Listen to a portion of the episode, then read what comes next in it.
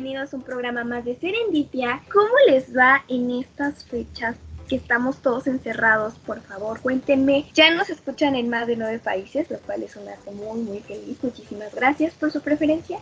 Y pues hoy les traigo a una invitada. Yo sé que cuando entrevisté a Jordi Pons, se quedaron muy, muy curiosos. Yo les voy a platicar un poquito de ella. Ella es periodista, aparte de directora, directora de una obra de teatro llamada Reciclando un famoso, el cual participa nuestro querido amigo Jordi Pons, y que yo sé que terminando esta cuarentena van a tener muchas ganas de ir al teatro y disfrutar de esa puesta en escena.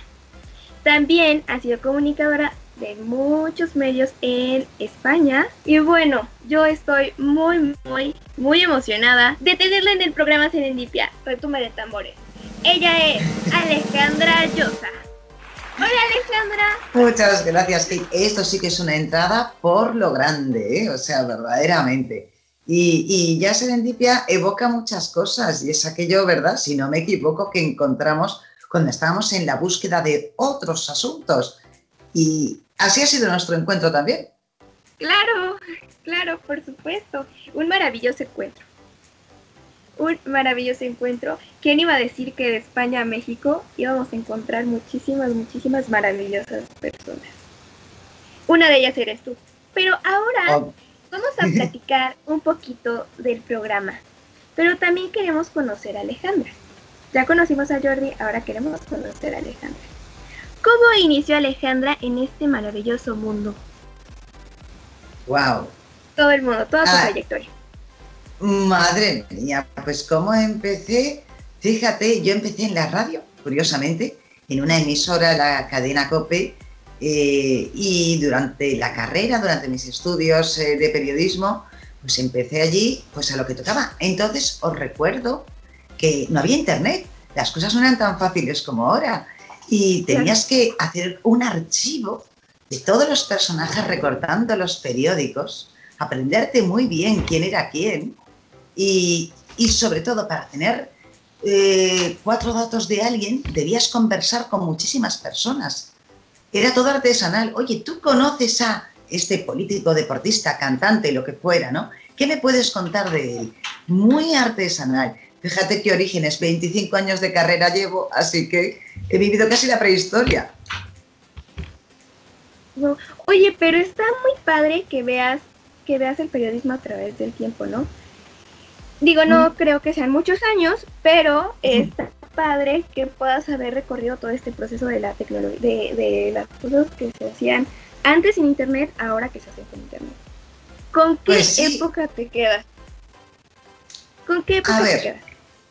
Desde luego, eh, es eh, un, placer enorme ahora eh, poder a tanta velocidad enterarte de tantas cosas. Y, pero al mismo tiempo, a veces sabéis que todos generamos, todos somos culpables, demasiado ruido. Y entonces hay desinformación, la paradoja.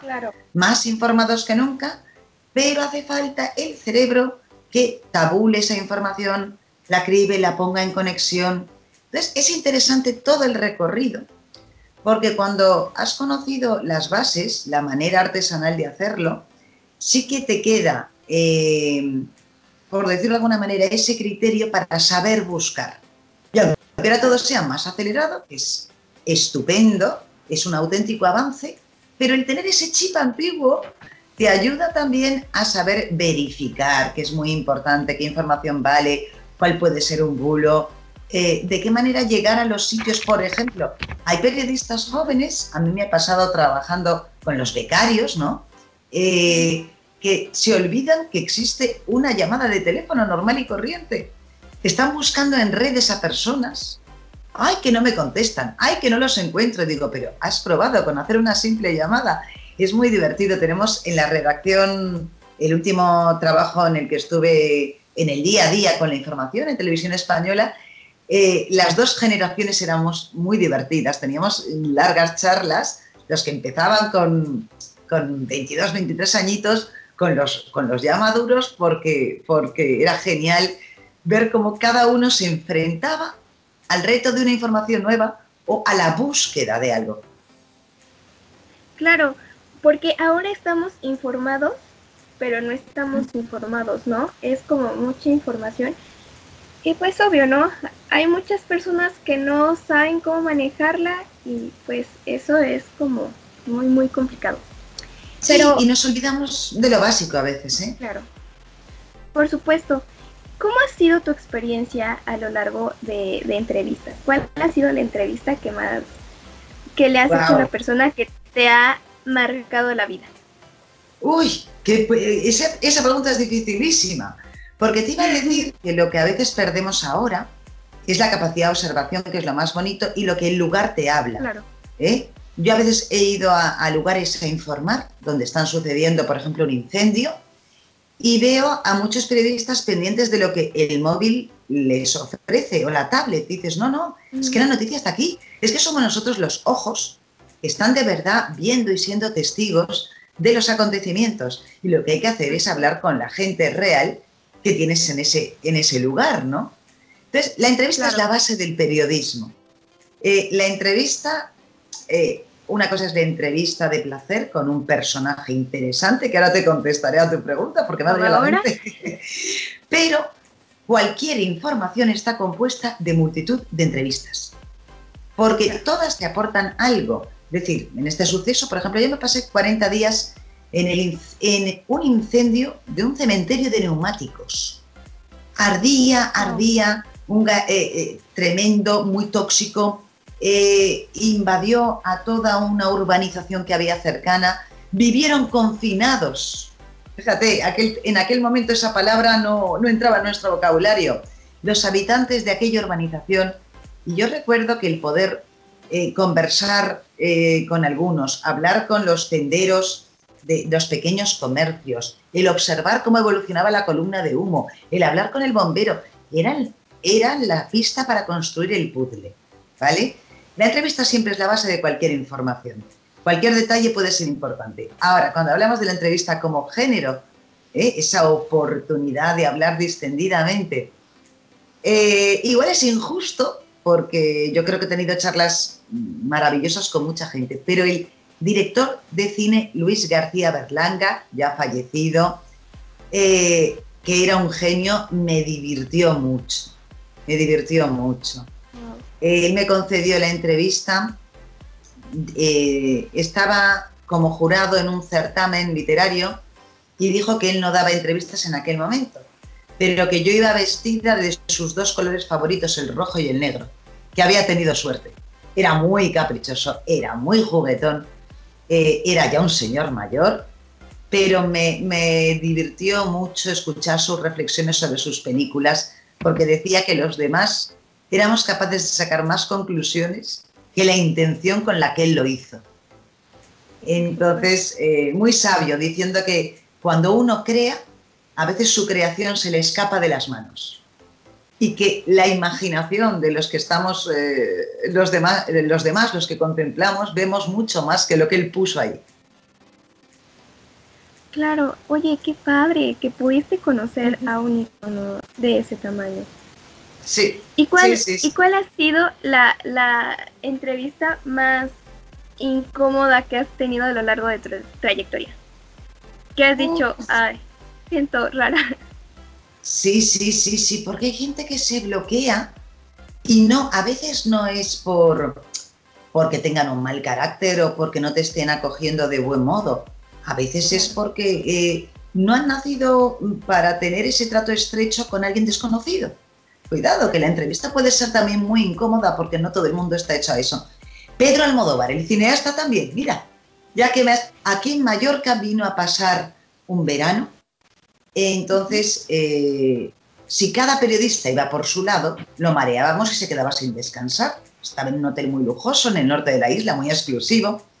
Comprendimos que si empezaban a perseguirle unos con la cámara por la playa, otros eh, sobornando como, como, como hacían los paparazzi de toda la vida, ¿no? Porque aquí en verano se unía el periodista tradicional con el paparazzi que buscaba la exclusiva por la cantidad de veraneantes ilustres, ¿no? Eh, si empezaba uno a sobornar al de recepción, eh, le íbamos a crear un conflicto de verano y no iba a volver a la isla. ¿Qué decidimos? Nos pusimos de acuerdo todos los periodistas para que con una recepción que nos hiciera a todos, luego hacíamos un pacto para dejarle descansar y dejarle disfrutar y dejarle tener intimidad. Bueno, nos pareció un gesto deportivo. Es muy difícil que, los periodistas nos... Entonces no había tantos medios, pero a pesar de ello éramos unos 12 o 15. Llegásemos a ese pacto entre caballeros de que renunciamos a las exclusivas y que nos ofrecíamos a una merienda con él y a conversar. Pero él estuvo muy, muy, muy tirante, enfadado, mmm, hasta despectivo. Y, la verdad es que nos, nos, dolió porque intentamos hacerlo de la manera más eh, agradable para él. Por supuesto. Sí, claro, hay, hay personas que, que reaccionan muy bien y hay personas que no tanto. Y eso es, a veces es incómodo para ti como entrevistador poder lidiar con esas personas, ¿no? Aunque tengas el mejor, mejor carácter tú, la otra persona pues no es su día, ¿no? Puede ser que no es su día y no es su momento. Pero sí, sí me ha tocado y sí es, obvio, no tengo las experiencias que tú tienes, así tan, tan, tan, tan, este, ¿cómo decirlo? Tan interesantes, pero sí me ha tocado. Eso sí. Al final ya verás que, que, que el orden en el que aparecen las cosas en tu vida es una sorpresa. A lo mejor a mí eh, hay, hay, anécdotas que me ocurrieron muy jovencita, como tú, otras más tarde. No, no te creas, a veces pasan cosas muy interesantes cuando llevas menos recorrido y luego a lo mejor todo, todo es más monótono, no es tan especial, ¿no? Esto nunca se puede saber. Claro, pero lo interesante de este medio es que todo es, todo pasa, o hay personas que pasan junto a ti y por estar en el teléfono no puedes sacarte una foto, le puedes pedir unas palabras, ¿no?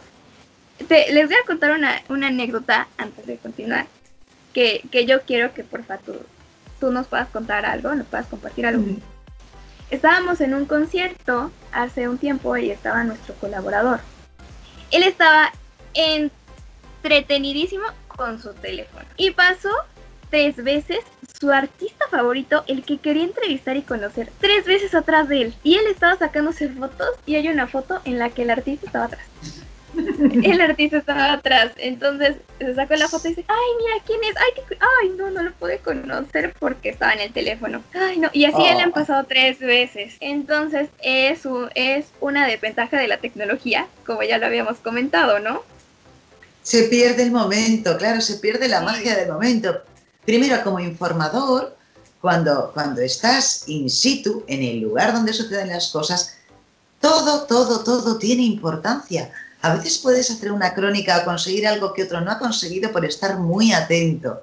Entonces, y luego como, como evidencia personal, se pierde todo. ¿Sabes? Yo conseguí una exclusiva con una modelo, Nieves Álvarez. Yo creo que la conocéis allá también porque es una modelo internacional bellísima. ¿Y sabes por qué? me di cuenta por saber mirar. Te sitúo. Era verano, Mallorca, unas regatas muy importantes, las regatas donde va incluso el, entonces rey, también el, entonces príncipe, que ahora es nuestro rey, Felipe, unas regatas donde se da cita toda la alta sociedad, y lo tradicional era ver cómo embarcaban y luego subir al barco de prensa y hacernos a la mar para hacer las fotografías del momento, ver quién va a la cabeza, cómo se desarrolla la jornada. Sin embargo, mientras se cumplía ese protocolo, yo vi a una chica muy delgada, muy sencilla, con su cara lavada, con un gorrito, paseándose por el club náutico. Me fijé bien en su cara y era Nieves Álvarez. ¿Qué pasa? En aquel momento Nieves Álvarez en la pasarela ¿eh? iba vestida con trajes eh, deslumbrantes, maquillada como una femme fatal con sus labios rojos, bien cargada de maquillaje. Pero nadie imaginaba que sin todo eso, esa niña alta pero delgada, ¿no? Con aquella, con aquella carita lavada y aquel sombrero, era la super top model que ni siquiera los fotógrafos expertos que había allí reconocieron. Cuando llegó el momento de subirse al barco, yo le dije a mis compañeros que no, que no me apetecía navegar, que me sentía mareada, y con quien me quedé en el náutico, me planteé ante Nieves, le dije, ¿eres tú? Nieves Álvarez, la supermodelo, y me dijo, nadie me reconoce nunca así. Ya que has, mm, te lo has currado, como decimos aquí, te lo has trabajado, te lo has ganado, te voy a dar la entrevista. Pues fíjate, saqué una exclusiva por ir con los ojos abiertos. Wow, oye, sí es cierto, ¿no? Estar muy atento es muy importante cuando vas a un evento, cuando vas, este, pues hasta cuando vas en la calle, ¿no? No hablando de este, de este tema del periodismo y todo esto, cuando vas en la calle hay muchos asaltos que pasan porque la persona está atenta al teléfono y se dan cuenta que son asaltados porque ya no tienen el teléfono en sus manos. Entonces está muy, muy, muy, muy, no sé cómo poner el teléfono. O sea, sí es como estamos muy informados, pero también la información como aquí decimos como a boba, como a tonta, ¿no? A boba. Bueno, no sé si esa palabra exista, si no ya la inventé. Sí, sí, sí. a tontas y a locas. Es un refrán que aquí decimos a tontas y a locas. Ah, locas. Pues mira. No me la Sí, sí, sí. Hay muchas expresiones. Pero sí que sucede esto que tú dices, que ¿sabes el problema? Mira, cuando nos dedicamos al periodismo, sí que eh, vamos, digamos, investigando, leyendo informaciones de distinto género, lo que vamos necesitando también para, para, para la noticia o reportaje en el que queremos trabajar, ampliamos nuestro mundo, ¿no? Eh, pero el consumidor, como actualmente tiene en la mano tantas opciones, yo creo que acaba pasando como un niño si lo dejaras vivir solo.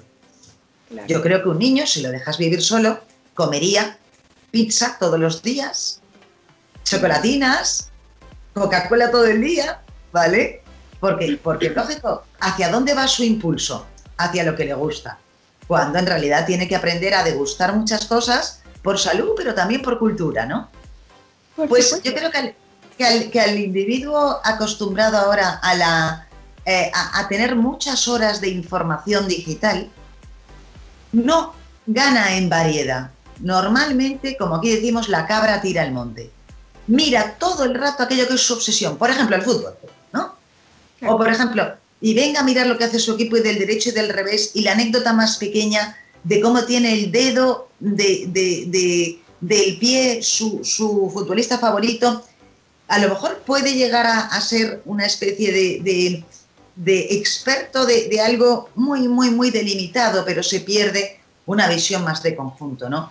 Yo creo que igual que en la cocina debemos comer de todo y con variedad, creo que lo interesante también en la información y en cómo eh, queremos eh, hacernos una idea del contexto en el que estamos, de la configuración del mundo, hay que degustar todo un poco. Y el hecho de que, de que en lugar de antes, los periodistas éramos los chefs, ¿no? Ahora te sirvo este programa televisivo, ahora te sirvo este informativo, este programa radiofónico. Éramos sus chefs, teníamos la información, las vivencias, los personajes, los condimentábamos, los cocinábamos y los servíamos. Eran platos más elaborados, desde luego, porque mm, eh, hacer un trabajo en medios requiere de más responsabilidad, requiere de, otros, de, otro rigor y podían degustar platos elaborados, eh, platos contrastados y platos cocinados. Ahora, eh, al mismo tiempo, todos somos emisores y receptores, cualquier vídeo empieza a circular y se hace viral, de tal manera que a lo mejor no solo lo que llegan a consumir no tiene la misma calidad, sino que también pueden estar consumiendo compulsivamente ¿eh? las chocolatinas, eh, las pizzas que decíamos, y olvidándose de que la gastronomía es mucho más, por poner un símil. Por supuesto. Oye, qué padre pusiste el ejemplo de ser periodista con el ejemplo de cocina, de receta de yo creo que Eso es maravilloso y yo espero que ustedes a lo mejor ustedes no son, no son, no se dedican a este medio de reportaje. Si se dedican, por favor, sigan el ejemplo y sigan la trayectoria de Alejandra, que es impresionante. Y pues también para las personas que no se dedican a esto, por favor pongan mucha atención a todos los detalles que pasan a su alrededor y no se metan tanto en los celulares y, y pues bueno. Alejandra, cuéntanos.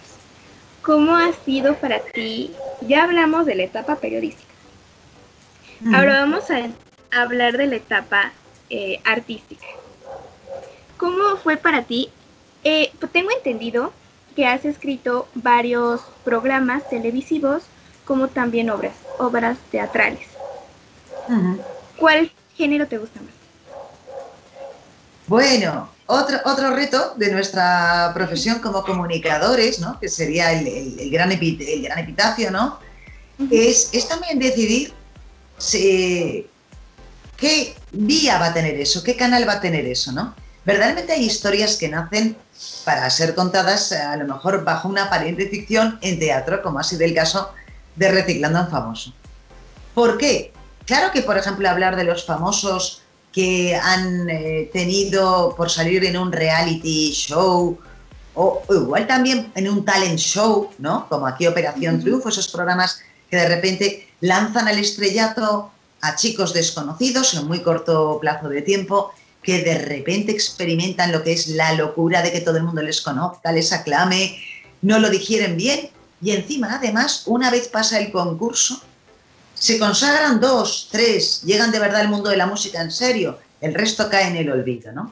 Esa crisis por fama, bueno, pues te puedes hacer un reportaje muy interesante, pero yo creo que no, que, podía ser mucho más divertido escuchar esas voces riéndose de sí mismos, eh, poniéndoles humor, y, por eso decidí que la historia de Reciclando un Famoso tenía, tenía mucha más gracia representada. ¿Por quién? Pues por Ana Iglesias, que de verdad estuvo en el formato Gran Hermano, el primero que se hizo en España, y que eh, me contó cómo había vivido la post-fama y me ayudó mucho mm, para inspirarme. Y luego con un Jordi, un comunicador maravilloso, que le ayudaba, le ayuda en escena a discutirle muchas cosas, ¿no? muchos enfoques de la vida. Pues me di cuenta que ese formato tenía que tener el sabor del trato directo con el público, la recepción de, esas risas, y que estaba hecho para ser un espectáculo en vivo, ¿no? Y luego pues hay otros formatos, otras ideas que se te ocurren que dices, no, no, en medio de esto, pues es la televisión, porque me dirijo pues a, lo que quiero mostrar requiere de mucha, mucho montaje, son muchos encuadres distintos de cámara, el encanto de esto es poder narrar historias al revés, condensaditas, ¿no? Y ahí hice, por ejemplo, un programa, Un verano en Mallorca, que, donde mostrábamos a los personajes de la isla característicos que ayudaron, ayudaron al milagro del boom turístico y que tienen unas vidas muy envidiables, esas vidas que vemos a veces en las películas, de gente que puede vivir junto al mar siempre y que ha ideado con imaginación maneras de divertir, maneras de sorprender al turista, pues hicimos ese formato y ahí al revés, era clave eh, situar al espectador eh, muy rápidamente en distintos entornos, distintas playas, ante distintos personajes, y el formato era rodar a lo largo para luego, eh, como decíamos antes, como la cocina, bien picadito, bien condimentadito y que uno desde su butaca en un programa que duraba una hora tuviese una visión mm, como un mosaico de muchas piezas. Claro. Y este, y cuéntanos para ti, para ti qué, qué significa escribir todas esas obras o cómo te sientes de escribir todas esas obras y verlas en una escena, en una, en un con actores que están dándole vida a los personajes que tú escribiste. ¿Cómo te sientes? es muy divertido porque, eh, ¿sabes qué pasa? Que en el fondo tú ya sabes que existían esos personajes.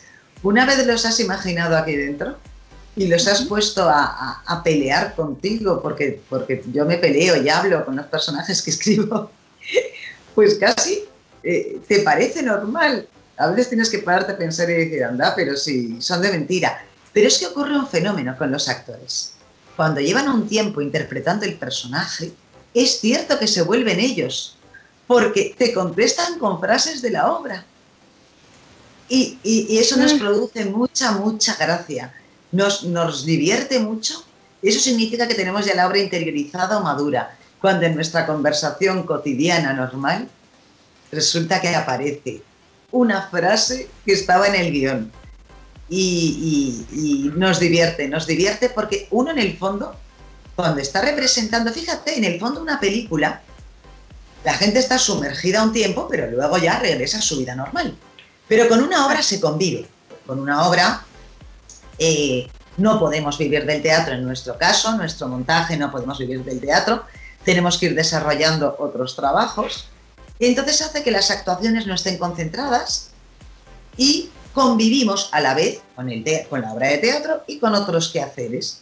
Eso en el fondo se mete mucho más en el ADN de uno, porque es a lo largo de mucho tiempo, yo creo que sin querer, eso acaba hasta eh, no te diré modificándoles como personas, pero sí interrumpe muchos de sus pensamientos o les lleva por, otros, por otras vías. Claro, oye, qué padre. ¿Y, cómo podemos saber más? ¿Crees que esta obra puede llegar a México dentro de muy poquito tiempo? Obvio, obvio tiene que pasar todo esto. Porque ya quiero verla. pues mira, Ojalá o inventemos algo, a lo mejor a través de Radio Gilal, a través del streaming. Ah, podemos hacer sketch, podemos hacer pequeños monólogos, o sea, sería muy interesante porque, porque vuestro espíritu es muy especial. Este proyecto nace, nace siendo tan receptivos como sois, tan, con tanta empatía eh, y, y con tanta flexibilidad que yo creo que vamos a idear muchas cosas. Y por favor, porque yo tengo ya muchas ganas de ver ese cine, de, de ver esa obra, pero ay, sigo con escena, ¿por qué amigos? Nunca les ha pasado que tienen una palabra en la estamos en espera. Ah, bueno. sí. Sí, sí, sí, Y este, pues, pues sí, vamos a intentar, vamos a ver cómo podemos crear que esa obra que ya tenemos muchísimas ganas de ver, a lo mejor es una conversación por Escape de los artistas. No lo sé, puede ser. Pronto lo van a saber, amigos. Oye, Alejandra, yo estoy muy emocionada porque tú tienes, Jordi y tú tienen un programa, a, pesar que Jordi está contigo, en la obra de teatro, que son amigos de muchísimos años, ya me contó muchísimas anécdotas con ustedes dos. Yo ya los quiero conocer en persona, pero bueno, esta cuarentena no deja, pero ya, vamos a pasar muy pronto va a pasar y ya, personas que conocíamos por medios digitales las vamos a conocer por persona, que eso es muy, muy interesante y eso es muy, muy importante. Alejandra, cuéntanos, ¿cómo es estar en un programa con Jordi en Radio Gilal? este, estar en un programa con Jordi y, cómo se les ocurre, cuáles son las ideas, cuál es la lluvia de ideas para cada uno la lluvia de ideas. Con Jordi la lluvia de ideas es permanente, ¿vale? Permanente porque, porque eh, siempre estamos ideando nuevos retos. Entonces, La Noche de los Locos era un hombre que tenía registrado Jordi, que tenía muy claro que le gustaba el programa de noche, porque les recuerdo que aunque ustedes lo escuchan a las 5 de la tarde, lo hacemos a las 12 de la noche. Y eso inspira de una manera muy diferente. Esa hora bruja, ese, esa, esa intimidad que permite, incluso esa actitud que tenemos de noche. Eh, sí que queríamos algo con personalidad. Eh, lo que sí que estuvimos hablando es que en estos momentos, con los inconvenientes técnicos que tenemos, con el esfuerzo que estamos haciendo todos, queríamos que fuese algo muy personal, eh, que tuviera un sello propio y sobre todo que levantara el ánimo. Se nos ocurrió que estábamos, teníamos la sensación todos de estar perdiendo tantas cosas que íbamos a convertir el programa en una fiesta. Explicar o rendir homenaje a esa fiesta que eh, aquí en España, que la primavera es muy loca y hay, hay muchísimos eh, festejos, eh, nombrarla de esta manera, hacerla popular, hacerla extensiva a todos, que se conociera, darles ese, ese pequeño consejo para decir, este año no será el que viene todos allí, era una manera de hacer homenaje, era una manera de colocarnos ya en una actitud festiva. Y en nuestra fiesta, ¿quiénes vienen? Nuestros amigos. Hemos seleccionado a personas que conoceremos más o menos, algunas las conocemos poquito, pero que son tan especiales que creemos que el mundo las tiene que conocer. Porque hay personas que pasarán por nuestros micrófonos, unas son famosas, pero otras no. Pero creemos que es una pena que no se conozcan más porque son altamente recomendables, son interesantes, tienen una historia detrás fascinante y sobre todo, ¿sabes qué? Inspiradoras.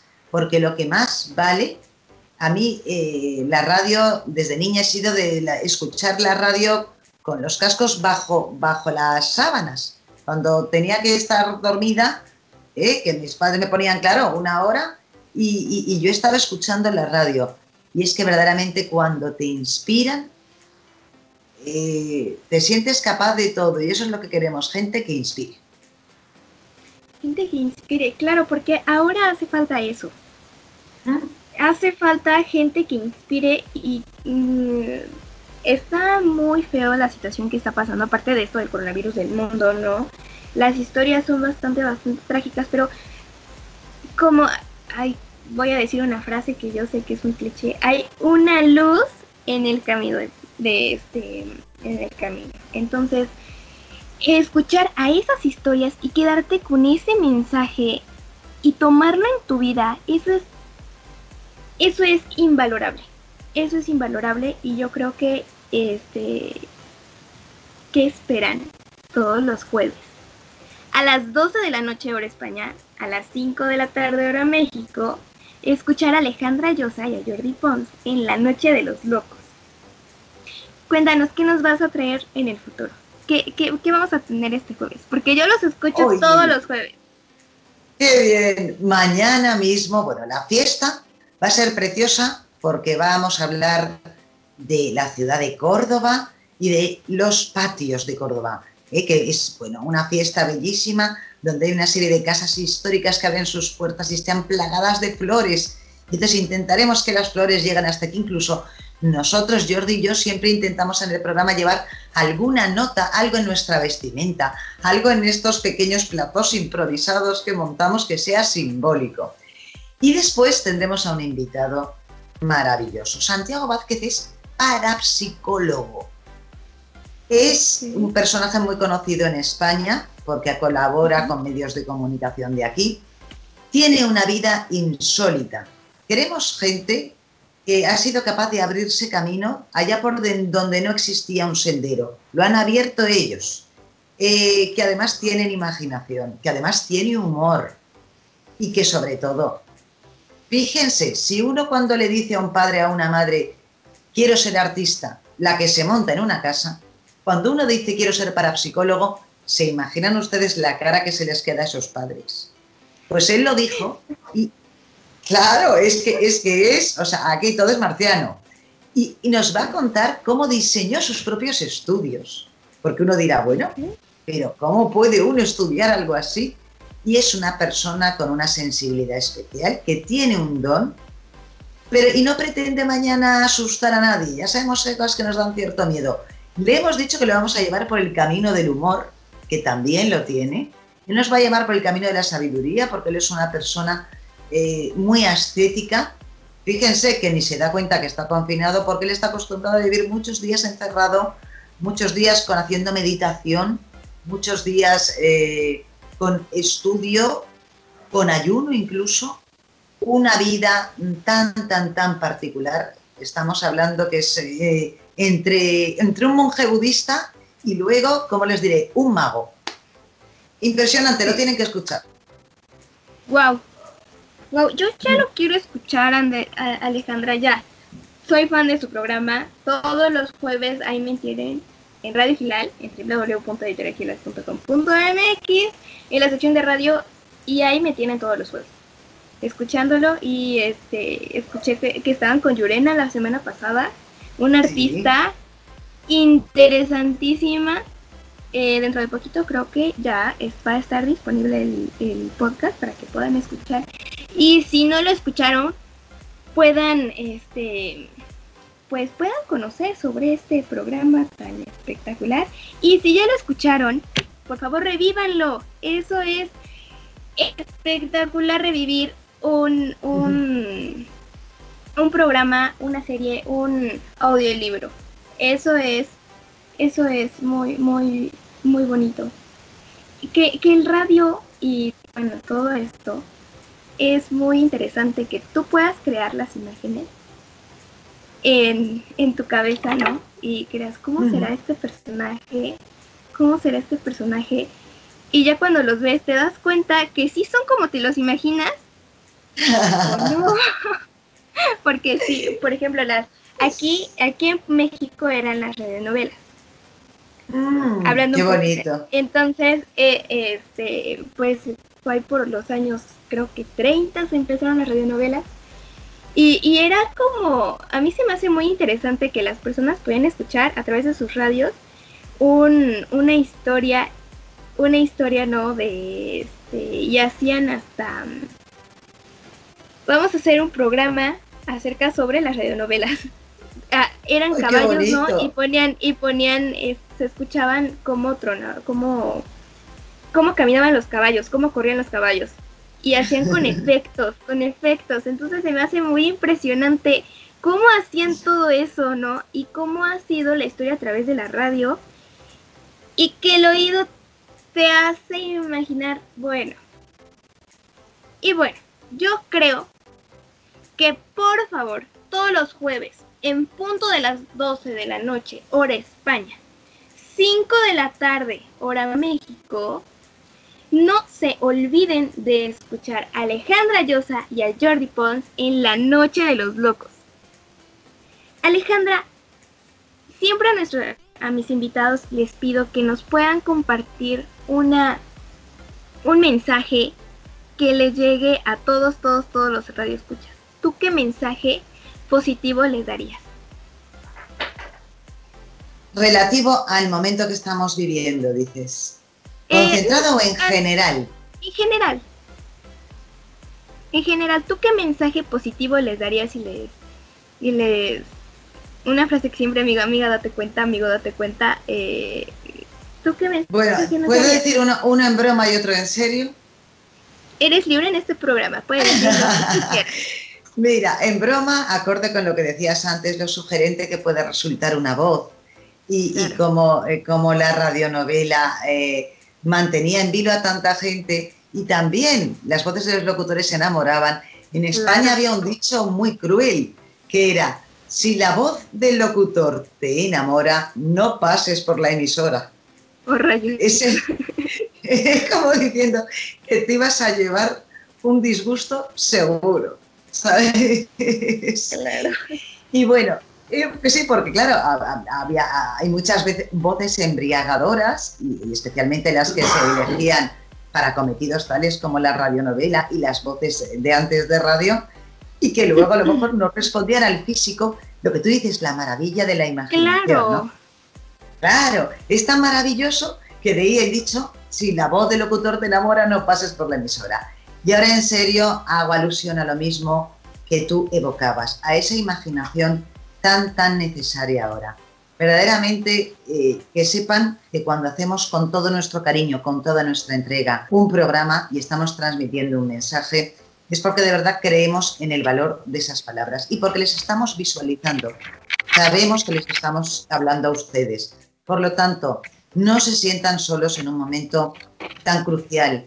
No se sientan desasistidos. No crean que no compartimos las inquietudes, la zozobra, compartimos también algo más, que es la ilusión por recrear aquello que nos ha hecho felices hasta que pueda volver a ser una realidad.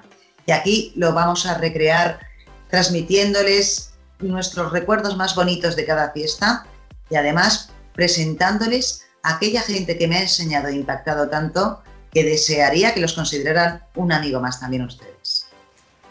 Por supuesto, porque hay personas que en este momento viven solas viven solas y, pues están pasando estos difíciles, difíciles momentos, pues eso, solas. Y estar con una voz que te motive todos los días y que te diga, oye, mira, ve esto de la, de este, puedes hacer esto, oye, mira, puedes hacer esto, oye, no te, no te pongas triste, haz esto, oye, mira mm. esa luz en el camino, oye, oye, oye, mira, hay personas que han sufrido más que tú, por favor, date cuenta, eso, eso les ayuda a muchísimas, muchísimas personas y es la mejor terapia. Pues, Exacto, con gente que tenga cosas que decir, no con postureo.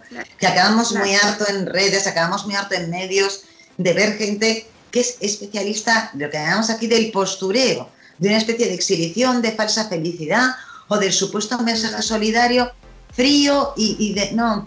Eh, el calor llega, eh, escuchemos historias de gente que de verdad tiene cosas que contar.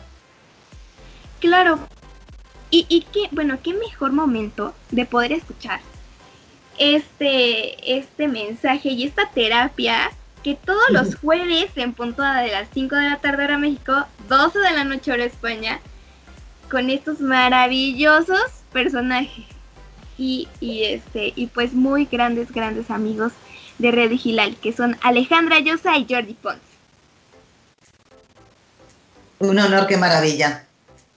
Alejandra, pues yo espero y yo, yo, este, yo estoy muy emocionada. Espero que dentro de poco este, esté la, la obra de teatro disponible para todos. Y, o que podamos ver un poquito y cuando venga a México a otro punto del mundo, la disfrutemos. Digamos, si esperaba este final, estoy... No, vas a tener mucha, mucha aceptación aquí en México. Alejandra, muchísimas gracias por, por aceptarme, por conseguir la entrevista. Este, ya queremos conocer, conocer este, qué, qué, va a pasar mañana. Yo ya estoy muy emocionada. Y pues bueno, Alejandra, muchísimas gracias. Esto está pues muy padre, me divertí muchísimo ahorita con esta entrevista tan interesante. Y pues, ¿cómo te pueden encontrar a ti en redes sociales? Bueno, hay que decir que yo estoy solo en LinkedIn, ¿vale? He sido muy estricta con lo de redes, como Alejandra Yoza figuro en LinkedIn. ¿eh? Allí expongo todos mis temas laborales, pero sí que tenemos Instagram de La Noche de los Locos, todo seguidito, La Noche de los Locos, todo pegadito, y de Reciclando un Famoso. Si quieren ver algunas pequeñas escenas, sí que tenemos pequeños clips, como pequeñas ah, curiosidades, ¿eh? Reciclando a un famoso. Así que sí pues que me ven haciendo muchas cosas a través de estos dos, estas dos realidades, ya no son proyectos, estas dos realidades, La Noche de los Locos Reciclando Famoso, y en mi LinkedIn para todo aquel que, quiera, pues eso, exponerme cualquier cosa, conversar conmigo o, ver en qué, en qué asuntos meto la nariz, porque soy muy, muy curiosa. Y a ti, tú también eres muy curiosa y por eso te auguro muchos éxitos, porque eres una comunicadora muy alegre eh, muy de corazón y se dice que, los comunicadores que llegan son aquellos a los que se les ve vibrar al mismo tiempo que, cuentan las cosas. Ay, qué bonito. Muchísimas gracias, Alejandra. Pues yo espero que ya dentro de poco nos podamos conocer, que pase todo esto, nos podamos conocer, va a ser muy, muy genial. Pues amigos, muchísimas gracias. En este momento, bueno, no en este momento, esperen que termine la transmisión Vayan a las redes que nos acaba de decir Alejandra y por favor investiguen, investiguen más, más, más. Tienen un chat en vivo, que eso hay que mencionarlo, es muy importante, mañana en el programa. Entonces, si ustedes tienen una duda, tienen algo que preguntarle a Alejandra o a Jordi, pues está el foro abierto para que ustedes puedan comentar, preguntar lo que ustedes quieran. Y pedir un, un consejo, pues, ¿quién más que de los mejores maestros? Pues amigos, saben qué hacer mañana en punto de las 5 y de las 12 en España. Y bueno, a mí me pueden seguir como Kate Ares en Facebook y en Instagram como Ares-Kate. Y sigan más proyectos de esta radio que está genial. Estamos como Red Gilal en Facebook, eh, como eh, me parece que en Twitter también como Red Gilal. En YouTube vamos a subir varios podcasts donde van a poder conocer a Jordi y Alejandra. Está como Canal Gilal. Búsquenlo así, Canal Gilal, y les va a aparecer las entrevistas que han realizado y van a poder conocerlos. Lo que estábamos platicando, ¿no? Que, ¿cómo se imaginan a Jordi y Alejandra juntos? Y van a poder conocerlo en unos días más. Se sube el próximo video. Muchísimas gracias. Y ustedes, ya saben lo que van a hacer mañana, por favor, no se les olvide y sigan a Alejandra y sigan los pasos de Alejandra y de Jordi, que bueno, yo creo que dentro de poco, yo espero que ya venga aquí a México esa obra de teatro. Pero bueno, conocerla completa. Este, me van a quitar el dedo del renglón, por favor. Pues Alejandra, muchísimas gracias. Hasta pronto, somos vuestros coaches creativos, no hay nada imposible. No hay nada imposible, eso es una realidad. Amigos, pues ustedes muchísimas gracias. Los espero este viernes en punto de las, de las 7 de la noche, hora México. Me parece que ahí en España son las 2 de la mañana. Eh, me parece que sí. Pues si ustedes están desvelados y no saben qué escuchar a las 2 de la mañana, hora España, pues entrenar vigilar. Muchísimas gracias y nos escuchamos y vemos porque la red se ve y se escucha es próximo, el próximo viernes y mañana jueves. Hasta la próxima. Adiós.